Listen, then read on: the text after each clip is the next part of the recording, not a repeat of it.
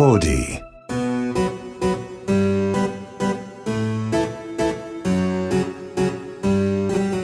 にちは劇作家演出家の根本修子です根本修子の秘密のオペラグラスこの番組は演劇に関わるスタッフをゲストに意外と知らなかった仕事内容や演劇との出会いなど普段は聞けないディープなお話をこっそりお届けこれを聞けば舞台の見え方がぐっと広がるそんなオペラグラスのような番組ですということで今回はくるみあり人形外伝という新作舞台のお稽古中ということで特別編ゲストは歌舞伎俳優中村鶴松さんです。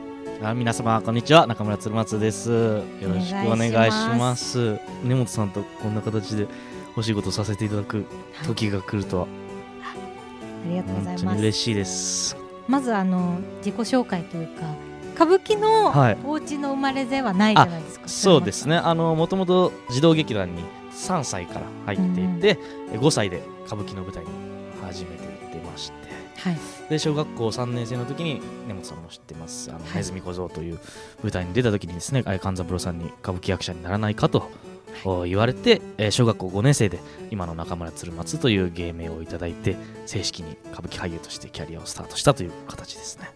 やっぱ歌舞伎をやらないかって言われて、はいそのそこに入ったらまあ主に歌舞伎をやっていくってことになるわけじゃないですか、児童劇団の時はいろんな歌舞伎にも出たり、こう他の舞台に、うん。それこそミュージカルとかに出る方もいるわけじゃないですか、はいっていうさまざ、まなジャンルをやるか一本に絞るかっていうのを小5で決めたわけでしょ。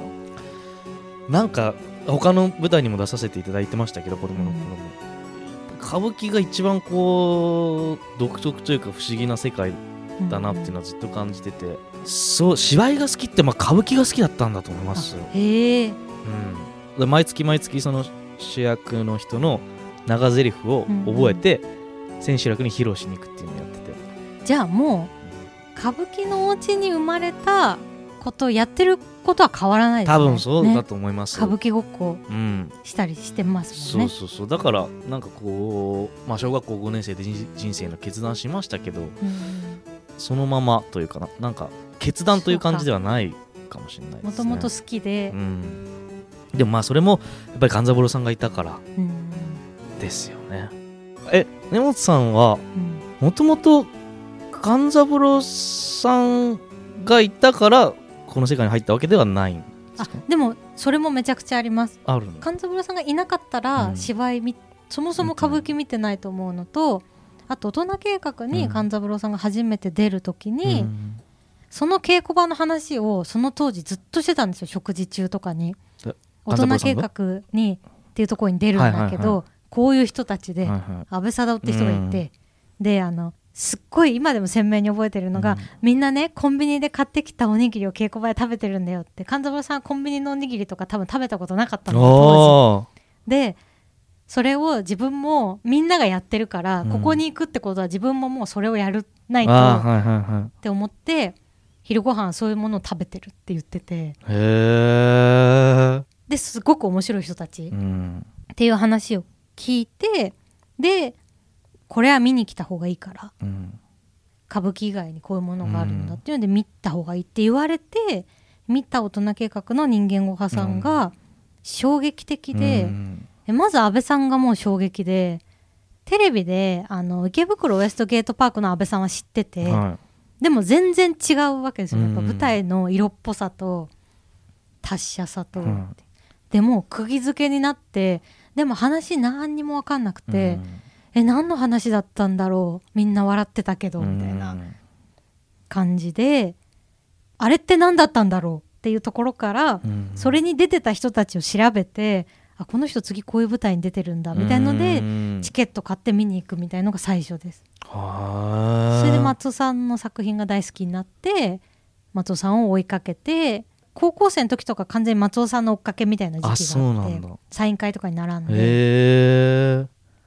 え勘三郎さんが亡くなった時は根本さんはいえっと芝居を2012年。始めてうん数年経ってるんです。12年あだからワークショップに通い出した頃通ってちょっとした頃ですね。じゃあまだその頃は全然全然。まさか勘三郎さんにかけるとは思ってなくっていうあかそうなでも歌舞伎を描きたいなと思ったのが最初というか、はい。あとあの演舞場で毎年江本さんとはいはいはいはい山田明さんと藤山直美さんとやられてるあのシリーズも大好きだったんでちっちゃい時から。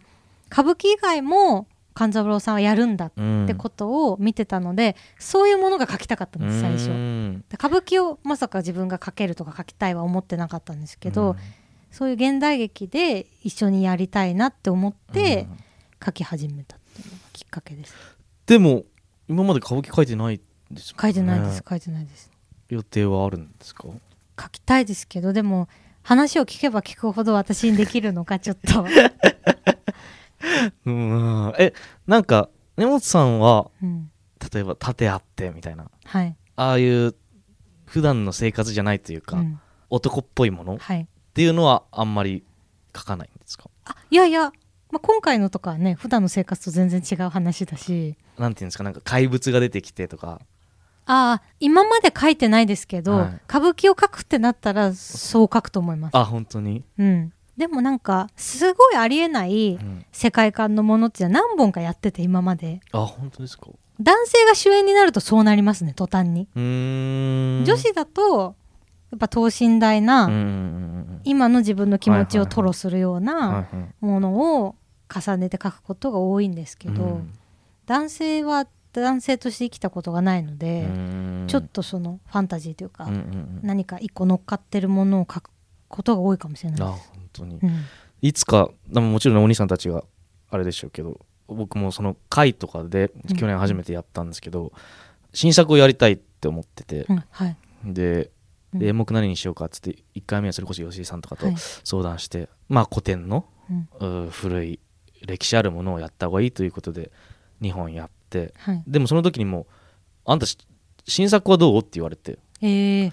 でも1回目だしなと思って誰かに書いてもらいなさいとか言って。うん。野田か根本に書かせなさいとかって。すごい差がないとこすごいねさそんなそんなと思って。でもだからいつか根本さんに。いやそんないつでも。うんやっていただきたいなと。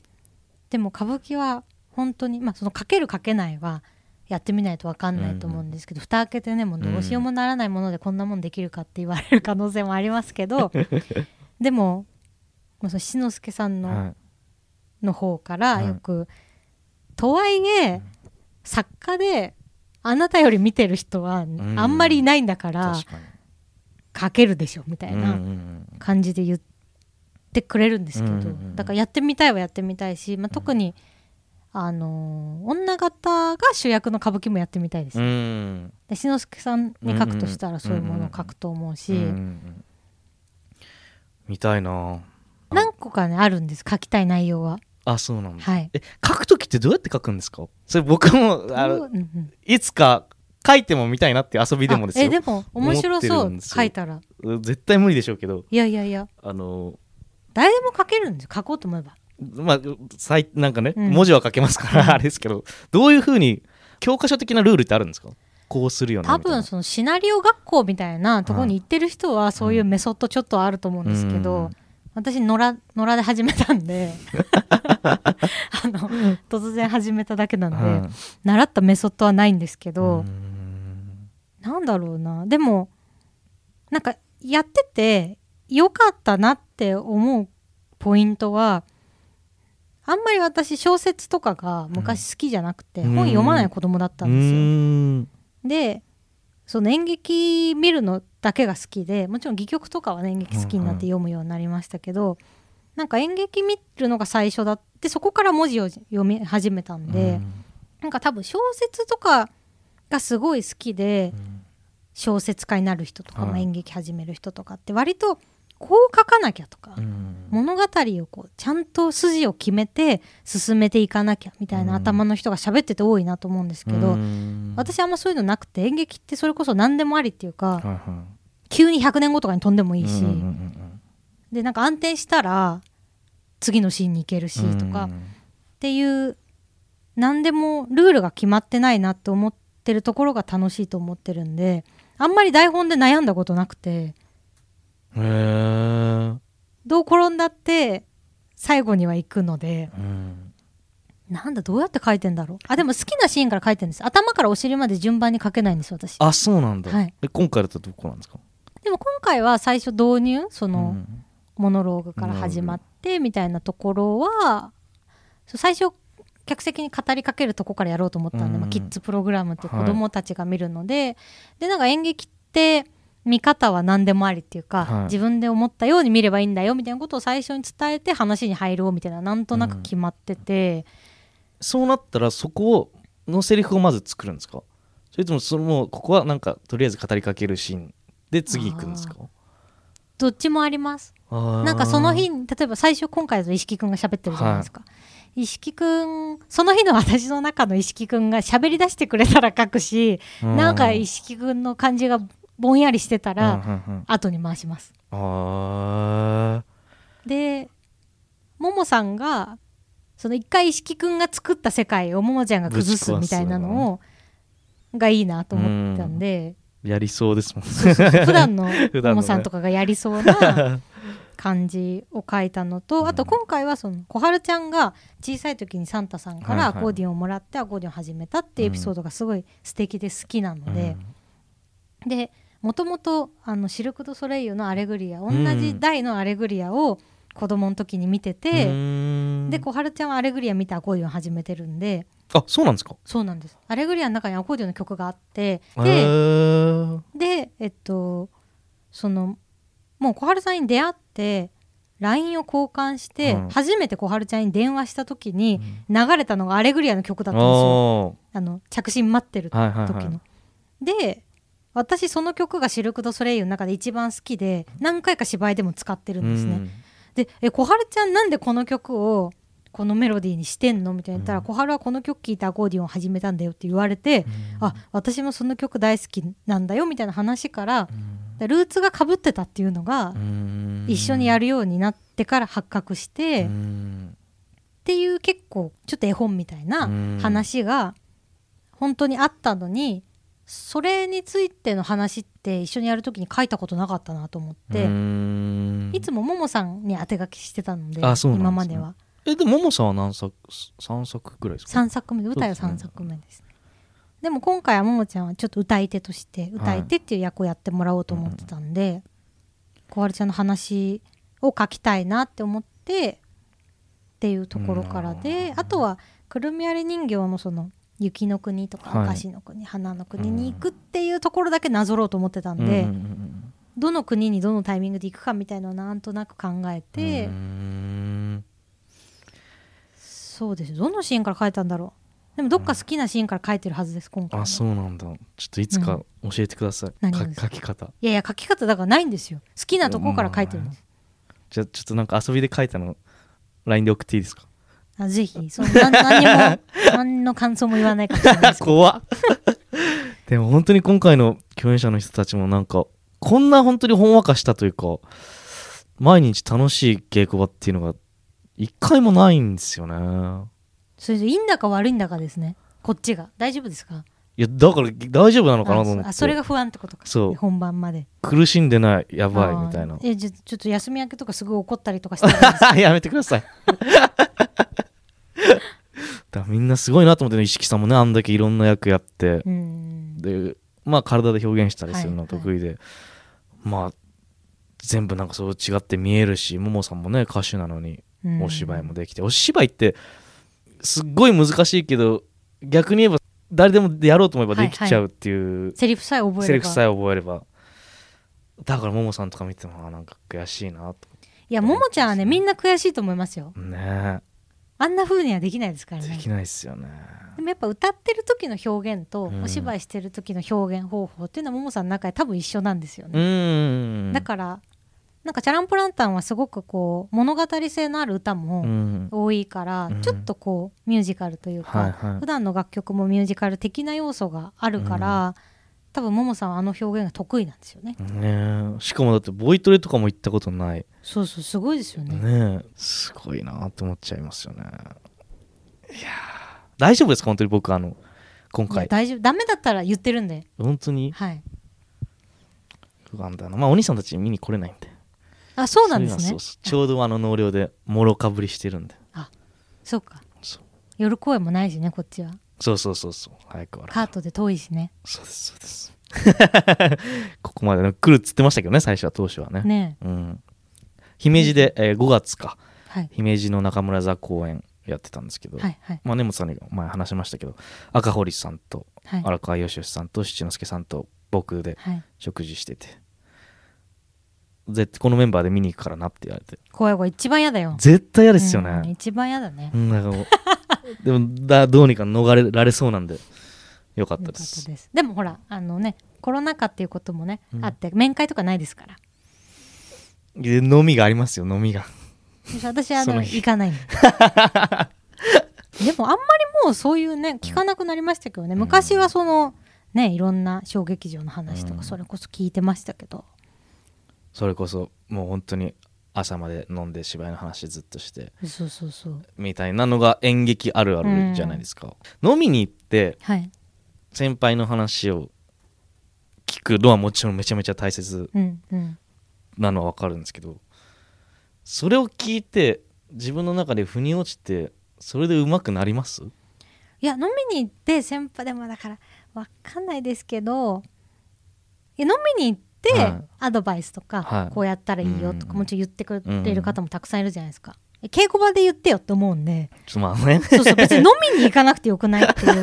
でやっぱ飲みに居酒屋って音も大きいし、うん。お酒も入ってるし、うん。あの声を張りますから、はい。喉に悪いじゃないですか、うん。で絶対的に翌日のパフォーマンスが下がると思ってるんで、うん。あの稽古場で話して休んで翌日やるっていうのが、うん。あのパフォーマンスとしてはベストだと思ってます。うんなるほど普通にそれで論破していかないっていう方針で生きてきましうた、ん。なんあかの寝ないとできないんでみたいな。明日間違えると思うんでみたいな感じで帰ってましやっぱこう役者とかって普段の生活が出るって言うじゃないですか、た、はい、真面目な人は真面目な芝居だし、で勘三郎さんなんて。でもやっぱね積んでるエンジンが違う。まあそうでしょうね。だって午前中にゴルフ行って、うん。歌舞伎座出れないですか普通の人間は。でもそれでもあんだけの、でそのゴルフに行ってた感じなんてないわけじゃないですか、でやっぱそれが午前中のゴルフがエネルギーに変わる人じゃないですか。うん。楽しんでね。楽しかったね。よしやるぞ。やれるっていうのが普通ないから。ね。そこの違いだと思いますけどね。そのそういう人はやっぱ飲みに行ったりとかした方がより多分良くなったり、うん。なんでしょう破天荒な役をやるならちょっと破天荒にした方がみたいなことがハマると思うんですけど、やっうんぱ普通の役者は無理です。あそこまでできないですよね。で歌舞伎の人本当にすごいと思います。鶴松さんの体力も異常だと思いますよ。いやいや僕は全然ですよ。で勘三郎さんに一回この間あの共演者の方々に話したんですけどお客さんに怒鳴ったことがええ。あって筆屋神戸っていうすっごい真面目なお芝居でうん。家族全員もう貧乏でで子供3人いるけどもう借金取りに追われて身ぐるみ剥がされてでも一家心中するしかないっつって。でお父さん役の勘三郎さんが僕らを殺そうとするんですね。そしたらもうあまりのなんていうんですか。ですっごいぶっ飛んだ芝居になるシーンがあったんですけどそこでお客さんの歌舞伎座ですよ。2000人入る、歴史のある。一番前のお客さんがちょっと笑ったんですね。うん。そしたらその人のところまで走っていって本番中に「お前何笑ってんだよ!」もう聞きましたもん。なんか。でもいやそれはできないし他の人は絶対やんないと思いますけど、そのイラッとするとこまでは理解できますけどね。イラッとっていうかまあね、うん、なんだろうその作った空気がうん。やっぱ人笑いでうん。壊れちゃうぐらい客席の空気もうん。演劇やっぱ大事。携帯がね鳴るのでっていうまあ知り合いの演出家で携帯が鳴って芝居を止めた人は知ってます。あ本当ですか、はい。携帯鳴ってでも1回目は我慢したんですよ。うん。もう一回同じ人が鳴ってでなんかさ私じゃないですみたいなふりするじゃんああい。人間。はい。早く止めればいいのに、うん。止めなくて、うんえ止まったんですか、そうですね。らしいです。なんか止め一回止めて切ってもらっていいですか？っつって。へえで怖っ。もどう頑張ったって元には戻んなかったそうですけどね,、まあそうですよね。芝居の空気は。怖って感じで終わるんで。ねむしろマイナスですよね止めることによってね。でもいやだからいやそうですよね。ねだから七之助さんとかもすごいうん、エネルギーがあるし、ほんとあのやっぱエネルギーうは、んでもとはいえやっぱり私は一緒に食事するとか、うん。まあ、どっか遊びに行くとかいう姿しか知らないので、うん。それこそなんか一日中ディズニーランドではしゃいでよくこんな元気だな、うん。みたいなエネルギーの違いは感じたことあるんですけど、うん。舞台を一緒にやってての例えばお稽古と本番合わせての2ヶ月間うん。の体力みたいのは目の当たりにしたことがないので想像でしかないですけど、うん。だから俳優でもいると思いますけどねそういう人も。初舞台を何で踏んだかっていうのは大事ですよね。会話劇で初舞台踏んでうん。その日常系うん。の演劇静かな演劇みたいなのが流行ってた時期とか、それこそ赤堀さんとかもそうですけど、んんやっぱりなかなかシェイクスピアの芝居とかに放り込まれた時にうまくいきませんからうね、ん。あのエネルギーでうん。できなかったり、僕なんかそういう青年団とかのあ楽しみ方がちょっと分かんないんですよね正直。でなんかあ見てる方、うん。なんかやっぱ歌舞伎もそうで演劇ってもっとこうなんか細胞はいはい。でうわー、うんうん。みたいななんかわかんないけどすげえアドレナリンが。アドレナリンがみたいのがだから僕もやる演目とかそういうのの方が好きだし、でも演劇を突き詰めるにはそういうなんていうんですか。うーん。例えば今回だったらどういう変になってても例えばモーさんがバーンって歌ったらはいはい。もう一気に世界が変わるみたいな、悪く言ったら逃げれるものもあるじゃないですか、でも演劇ってやっぱ本当に会話だけだよねとかって言ってったらもうそっちサイドの演劇になるわけじゃないですか。そうですね。なんかでも私も私ちょうど演劇始めた頃ってそのリアルな芝居っはい。ていうのが流行ってた時期なんうですよ、んもちろんそういうものが演劇見るの好きだった時うにん。見てて面白いなこんなのがあるんだと思ったんですけど何本か見ていくうちにファミレスでその辺の人の話聞いてりゃいいなみたいな。ああ確かに。そっちの方がリアルだなってことに気づいてこの見れるただで見れるものにどれだけ近づけるかみたいなことを追求してるんですけどみんな。なですごく芝居にとっては大事な要素だと思うんですよ、普段の自分と同じような状態で舞台上に立てるっていうのは、でもこれを追求してっても劇場が大きくなんないなと思って。ですね。でもそういうものも好きだしそれこそミュージカルとか歌舞伎とか、そのエンターテインメントの要素が強いものも大好きだったんで、間を取りに行きたいって言って始めてった結果の今ってう感じです。ん。だから会話劇の要素もあるけどどっか開いてるみたいな。で大人計画は結構それを感じててずっと。松松尾さんはどっちもやってるなって思ってて。でもどっちかっていうと、まあ、松尾さんちょっと特殊だけど岩松さんとかって会話劇の感じなので。うん。でもやっぱ岩松さんの芝居に出た時に本当に会話が面白かったりうんすごく巧みに書かれてるやり取りだっうんたので自分でやってみて。うん。すごいやりがいはあったり面白いなって思ったんですけど自分がお客さんで見てる時により好きな方ってなるとどっちもやってくれてるのが好きなので、うんなるほど。なだ今回だと一瞬ね食卓のシーンはいはいはい。会話のシーンが出てきたりっていう、ああいうところはうん。なるべくこうやりすぎずに、うんその全員等身大な感じで見えるっていう瞬間がキュッとあってっていうので緩急がついてるものが自分は好きなんだと思います。うん。だやってても例えば今日も石木さんに相談してたんですけど、はあの最後のシーンとか「え」とかうん「え」だけのセリフとかすっごいうん。嫌なんですよ。う。ん。でしかも「え」2個続くんですよ。ちょっと石木さんこれどうしたらいいですかっつって、うん。嫌なんですけどつって。助けてくださいっつって いろいろアドバイスしてくれましたけどね。絵が多いんですよ私の台本は。あそうなんだ。そうなんです。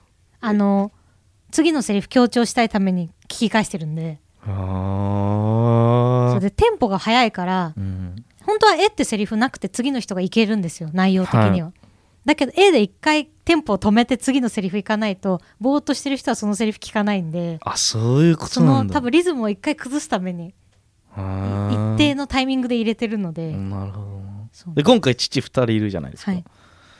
父2なんですけど僕。はい。父 2A 言って父 1A 言えばいいのになと。思ってなんで父2が2回連続で言わなきゃいけないんだろうと。それ分けますかね。なんかでもそれはなんかあれかな。自分の中でうん。2人の声で再生した時に、ああ鶴ちゃんの絵で止まった方がうまく芝居がいくなっていうなるほど。なんか初出しの情報を言う方が石木君は得意なので、ああはいはいはいで聞く方が鶴ちゃんの方が得意そうだなっていう私の中のバランスでなるほどそうなってますね。へえそうなんです。今日相談してた。で何とかに変えますかじゃいや大丈夫です。そんな変えさせで変えた方が絶対自分にはいい言いやすいあ、うんのっていっぱいあるじゃないですか、でも絶対それしたらもう負けじゃないですか。あそうですね。そういうのってどうなんですか？例えばあのまた最後のシーンになるんですけど、あそこで泣きになるのがすごい難しくてあなんかハッピーにいっちゃいたくなるんですあ、よね、うんうん。でもそれは言い訳じゃないですか完全に。だそこがさっき言ってた普通の会話劇とうん。ちょっと乗せてるところの、うん。多分私の芝居の難しいところで、うん。絵とかは普通の会話として聞き返してんだけど、一気にお父さんたちが感動して泣くみたいな、はい。あれをリアルなリズムでやると多分涙が出るまで1分ぐらいかかるんですよ、はいはいはい。娘が成長したよかったね。うわー込み上げるものがあって涙が出るっていう、でもそこの込み上げるまでの父の感情の時間っていうのは今回の演目に関してはいらないので、なるほどな。もうゴールにガッて行ってもらっていいんですよ、ね、だからそこは嘘ついてもらってなるほどな、もう泣いてないけどもうほんとわーみたいなうん、漫画みたいな、はいはいはい。漫画でコマが進んだ時みたいなぐらいちょっと飛び級していただいてなるほど。っていう風にできてるんでちょっとだから子供に見せるっていうのでも特殊な書き方ですね、そこの感動していく流れみたいなのが本当は役者は表現したいところなんですけど、うん。そこって多分子供興味ないんで、うん。もう飛び越えてもらうっていう。二人で「感情これジェットコースターですよね」つって「そうだよね」つって。確かに。そそうなんですそれを成立させられるのが演劇ですもんね。だからやってて気持ち悪い。見ててちょうどいいけどやってて気持ち悪いことってすごい私の芝居多いと思います。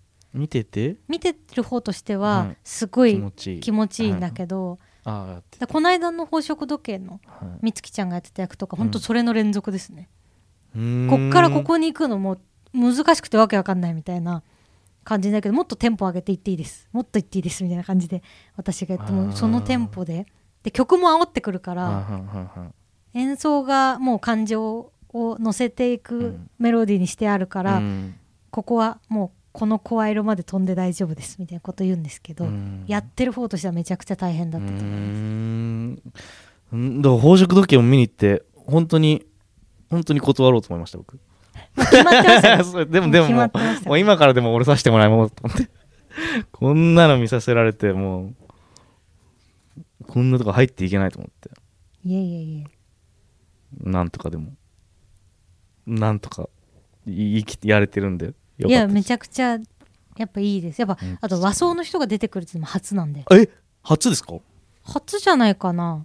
あのなんか忍者みたいななんちゃってみたいなのありますけどちゃんとした和服でやるっていうのは初めてです。やっぱ和服さばきがかっこいい人がやらないとダダサくなっちゃうのであえてね普段洋服着てる方に和服でやってもらおうって現代劇の場合思わないので、昔のねなんか芝居それこそ岸田邦夫みたいなものをやるってなったら、はい。和装の演出すると思うんですけど、現状そうじゃないので、なんかもっと歌舞伎的な方がいいんですかね。なんか中村屋ははい。割と新作も多いし、はい。歌舞伎と他の芝居の区別をあまりつけないで、はい。特に七之助さんも女形ですけど女形の中でも一番リアルなに演じられる、やっぱり歌舞伎って声を作ったりだとかするけどもリアルができる、うんうん。でも他の芝居出るにも歌舞伎役者として呼ばれてるんだから歌舞伎やらないでどうすんのみたいな。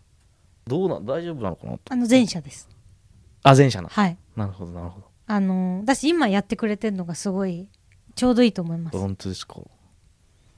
やっぱり歌舞伎見たことない特に子供うん。からしたらあのこういう要素もあるんだっていうふうに多分今のって見えてるんですよね。うーん。だからすごいリアクション楽しみですけど、ね、鶴松さん踊り出した時子供どういうリアクションするんだろうっていう。ちょっとあそこのシーンなんとかしないとですよね。いやいやいやだってまだ作って数日ですからバンドも手探りで。うん。でもやっぱベースとドラムはそのの2つの楽器が、うん。なんかミュージカルで言うと、い。この間小春ちゃんとも話してたんですけど、はい。まあ、演奏が全部の楽器であっいて、はい。パッてセリフになった時って、うん。まあ、ドラムだけが残る場合と、うん。ベースだけが残る場合と2つとも残ってる場合とってあって、まあ、そのリズム体だけになって、うん。でまた演奏で復活するっていうなんとなくのこうミュージカルうの、ん。まあ、セリフが単純にね聞きやすくなるのでっていうのがあってそういうミュージカルでは要素が減る部分セリフを聞かせるためはいのはいはい。の一番減った状況の編成で歌舞伎の踊りをこの作品の中に入れるみたいなことがちょっとやってみたくて。でだかららそこはこう最初ベースだけでやってみたいんですけどみたいなのを小春ちゃんに相談してやあってまあね普通だったら三味線と太鼓ととかうん。あると思うんですけど、そういうだからあれがいや逆に私も私で怖いですけどね歌舞伎の方からしたらうん。邪道だっていう感じになっちゃはないようにしようとは思ってます。絶対それはないまあ、でもやってるのが鶴松さんだからなんちゃってじゃないから、っうん。ていうのはすごい大きな要素ですけど、だから振り付けもしたことなうんうんいし、もちろん。だからでもこの中で、まあ、根本さんはもちろんあれですけどちゃんとした歌舞伎をやって知識があるのと僕しかいはいはいないわけじゃないですか、だからそれも怖いっていうのはありますよね、うんうんうんそうですよね。やっぱり普通振り付けのね先生がそうそうそう。しでもこっちが提出しないとわからないことっていうのも多いから、ねえという感じですね。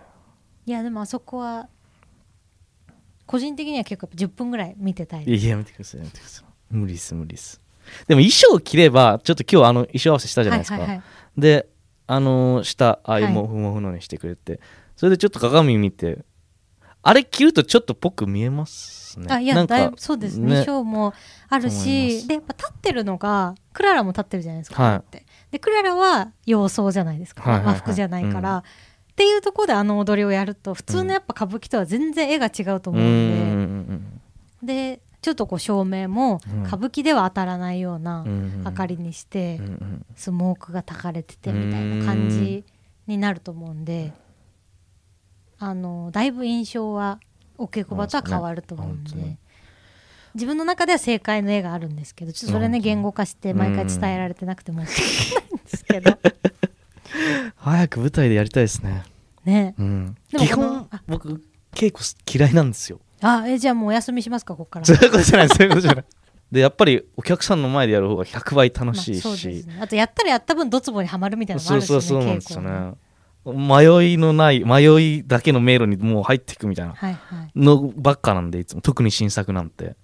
でも今回の新作はやっぱもちろん演出家は私ですけど、それこそ音楽は小春さんが作ってて、で踊りはね莉子さんが歌舞伎以外のところはうん担当しててみたいな。やっぱ0を1にする人がで鶴松さんも歌舞伎のうん。踊りのとこ作ってくれてっていうみんなでやっぱ作ってる、うん。で、まあ、みんなで出し合ったじゃあこれをこうしましょうみたいなセレクトしていくっていう役割での演出だと思うんで、うん。そのステージングはするけどなんかそこがだからそこは迷路にはまんないと思いますけどね、まあこうみんなでどんどんこうブラッシュアップしていくみたいうんうんうなん。感覚なので、ももさんは稽古終わってほしくないらしいですよ。あ本当に？でも本当に今から終わるのが悲しいって泣いてましたから、あ今回はそうです。あ本当です今回はそう。よかったです。今回だけ初めてですよよかったです、うん。千秋楽までどうかその気持ちで。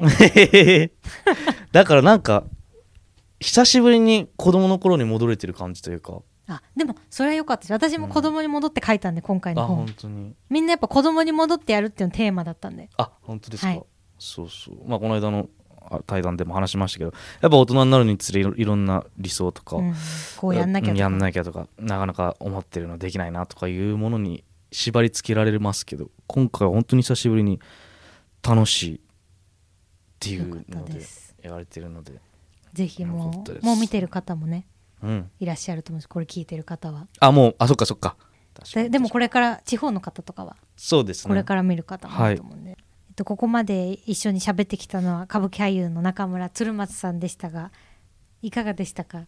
トークの方は。いや楽しかったですしなんかこうなんか悩みというかはい演劇あるあるのこととかいろいろ僕逆に僕からいろいろ質問しちゃってあいえよかった勉強になりました。こちらこそ。ありがとうございます。また読んでください。ぜひぜひ。はい。あとなんかお知らせくるみ割り以外にありますか？あえっとですね10月にですね「えー金秋特別公演2023」といって毎年中村や僕と勘九郎の兄と七之助の兄で回るえー全国を回る巡業があるんですけれども、えーそれが1ヶ月ありまして、えー今度は11月は北九州のこのくるみ割りでも行きますよね。あねね。うん、小倉に行きますけども、えーそこで1ヶ月仮設のテントを立てて、うん。平成中村座というのがありますので。まあどっちも地方にはなってしまうんですけれどもね。ぜひぜひ。来ていただけたらと思います。ということで今回のゲストは歌舞伎俳優の中村鶴松さんでした。ありがとうございました。ありがとうございました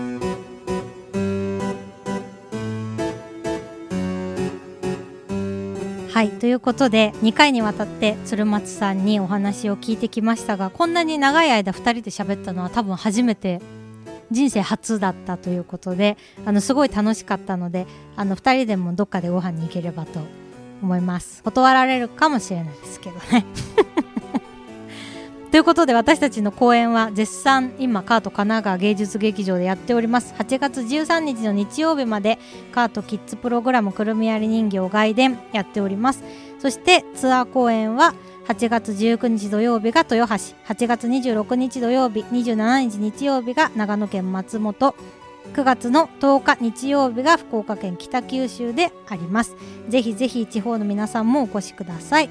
そして番組では皆さんからの質問やメッセージを受け付けています。オーディ根本修子の秘密のオペラグラスのページにあるメッセージフォームからお送りください。